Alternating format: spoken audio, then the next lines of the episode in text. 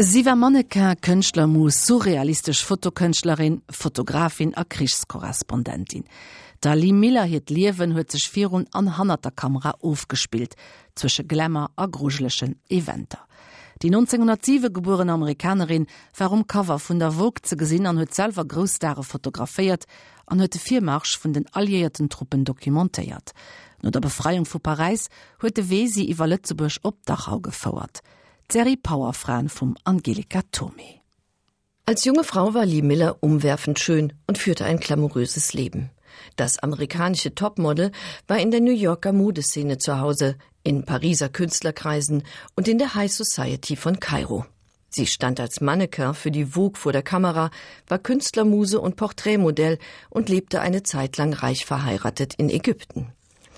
Aber diese passive Rolle genügte ihr nicht. Bei den Modeshootings vertiefte sie ihr Wissen über die Fotografie, zu dem ihr Vater den Grundstein gelegt hatte. Von Man Ray lernte sie alles, was man über experimentelle Fotografie wissen musste.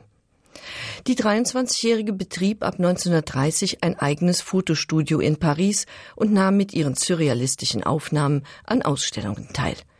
1932 machte sie ein Studio in New York auf und avancierte zu einer erfolgreichen Gesellschaftsfotografin. Sieben Jahre und eine gescheiterte Ehe später führte ihr Weg sie nach London. Obwohl sie in der Zwischenzeit nur privat fotografiert hatte, vor allem Künstlerporträts und Wüstenstillleben, konnte Lee Miller wieder an ihre Karriere anknüpfen. Für die britische Vogue lichtete sie Modeartikel ab und inszenierte Modereportagen, unter anderem zwischen den Londoner Kriegsruinen.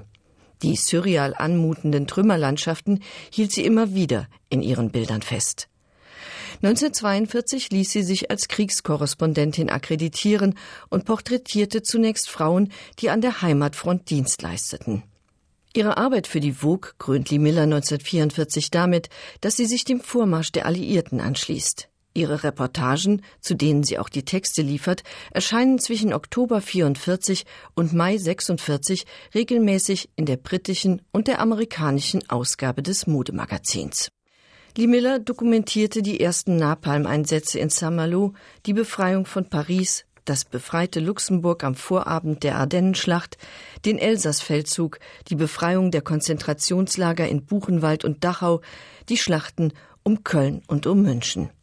Ab Kriegsende berichtete sie über die Entwicklungen im Osten Europas, unter anderem aus Rumänien und Ungarn.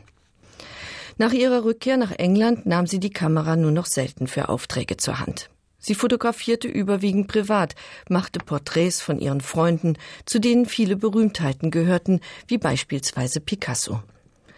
Lee Miller beendet ihre Karriere mit Anfang 40. Und mehr noch, sie schweigt ihre Vergangenheit als Fotografin fortan hartnäckig tot. Der Krieg hatte sie tief traumatisiert. Lee Miller litt wie viele andere Berichterstatter unter Kriegsneurosen und bekämpfte ihre schweren Depressionen mit Alkohol.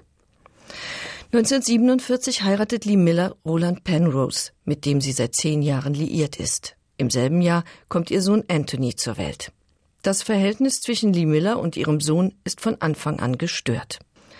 Ungefähr mit 15 wurde die Kälte zwischen uns zu Feindseligkeit und später zum offenen Krieg erzählt ihr Sohn. Anthony Penrose hat zwar davon gehört, dass sie Fotomodell, Fotografin und Kriegsberichterstatterin gewesen war, doch selbst erlebt hatte er nur eine Mutter, die entweder durch Abwesenheit glänzte oder in der Küche stand, wo sie das ständig wechselnde Heer von Gästen bekochte, das im Farley Farmhaus ein- und ausging. Anthony Penrose lernt seine Mutter erst viele Jahre nach ihrem Tod im Jahr 1977 näher kennen, als die Fotos und Manuskripte auftauchen, die Lee Miller nach dem Krieg auf dem Dachboden des Hauses verstaut hatte. The Lives of Lee Miller lautet der Titel des Buches, in dem Anthony Penrose 1985 die Entdeckung der Fotos und die späte Annäherung an seine Mutter beschreibt. Penrose kümmert sich seither um den Nachlass seiner Mutter und hat dafür gesorgt, dass Lee Millers vielgestaltiges Werk wieder ans Licht der Öffentlichkeit gekommen ist. Inzwischen leitet er das Lee Miller Archiv und hat auf dem Familiensitz, dem Farley Farmhaus in Sussex, ein Museum gegründet. Elizabeth Miller, spätere Lady Penrose, wurde 1907 in Poughkeepsie im Staat New York geboren. Im Alter von sieben wurde Lee vergewaltigt und mit einer Geschlechtskrankheit angesteckt, die eine schmerzhafte Behandlung nach sich zog. Trotz dieses einschneidenden Erlebnisses entwickelt sich Lee Miller zu einer lebensbejahenden und lebenslustigen jungen Frau. Mit 18 reist sie nach Paris. Mit 19 beginnt sie ein Studium an einer freien Kunsthochschule in Manhattan. In jenen Tagen begegnet sie zufällig dem Verleger Condé Nast, der sie vom Fleck weg als Fotomodell engagiert. Zwei Jahre lang arbeitet sie für die Vogue, steht berühmten Modefotografen wie Edward Steichen und George Heuningen Hühnemodell, dann zieht es sie zurück in die Kunstmetropole Paris. Dort sucht sie den surrealistischen Fotokünstler Man Ray auf. Sie will unbedingt seine Schülerin werden und lässt sich nicht von ihm abwimmeln. Man Ray wird ihr Lehrer und ihr Liebhaber. Sie wird seine Muse und sein Modell. Die beiden leben und arbeiten eng zusammen. Zu eng für Lee Millers Geschmack. Erst macht sie sich selbstständig, dann verlässt sie Man Ray und schließlich kehrt sie nach New York zurück. 1934 heiratet Lee Miller den ägyptischen Geschäftsmann Asis Eloui Bay und zieht mit ihm nach Kairo, wo sie ein Leben in Reichtum und Luxus führt. Ihr ägyptisches Intermezzo endet, als sie 1937 während eines Paris-Aufenthalts den englischen Künstler, Kunsthistoriker und Sammler Roland Penrose kennenlernt, mit dem sie fortan Europa bereist und unter anderem Picasso besucht, der Lee Miller mehrmals porträtiert.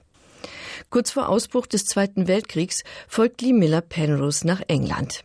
Ihre Londoner Wohnung wird zu einem beliebten Künstlertreff. Hier fanden sich unter anderem Man Ray, Max Ernst, Dali, Kurt Schwitters und das Ehepaar Eloire ein. Der Freundeskreis verlagerte sich später in das Haus in Sussex. Aber zunächst zog Lee Miller in den Krieg. Sie tauschte ihre eleganten Kleider gegen eine Militäruniform ein und hielt statt Mode fortan die Gräuel des Krieges und der Nazidiktatur in ihren Bildern fest. Am 25. August 1944 nimmt sie an der Befreiung von Paris teil. Sie sucht nach ihren alten Freunden und porträtiert unter anderem Picasso, Jean Cocteau und Louis Aragon, aber auch Marlene Dietrich, Colette und Elsa Ceparelli. Dann fährt sie Richtung Luxemburg, das am 13. September erstmals von der US-Armee befreit wurde. Zwischen September und Dezember entstanden rund 350 Fotos in Luxemburg, wo laut Miller Zivilisten und Soldaten sich in einer Art Niemandsland begegneten. Die Befreiung, so kommentierte die Fotografin die Situation in Luxemburg, bietet keinen sehr dekorativen Anblick. Hinter dem schönen Gesamtkolorit der Freiheit finden sich Ruinen und Zerstörung. Am 1. Mai 1945 entstand das aufsehenerregendste Foto von Lee Miller. Allerdings stand sie dabei nicht hinter, sondern ausnahmsweise wieder vor der Kamera. Das Foto, das in Hitlers Privatwohnung in München aufgenommen wurde, zeigt Lee Miller, die sich Gedanken verloren, in der Badewanne des Diktators wächt. Vor der Wanne stehen die schmutzigen Armeestiefel, in denen Lee Miller kurz zuvor an der Befreiung des Konzentrationslagers Dachau teilgenommen hatte. Dat wat Angelika Tome iwwer Powerfra Lee Miller. An de Joren 1961 an 1971 huet den Harry Belafonte en Zeitdokument ze Summe gedroen iwwer die afrikasch baséiert Musik. Die Teiler Doriwer verrät Cynthia Hornig um halfracht an der Emissionioun „The Long Road to Freedom.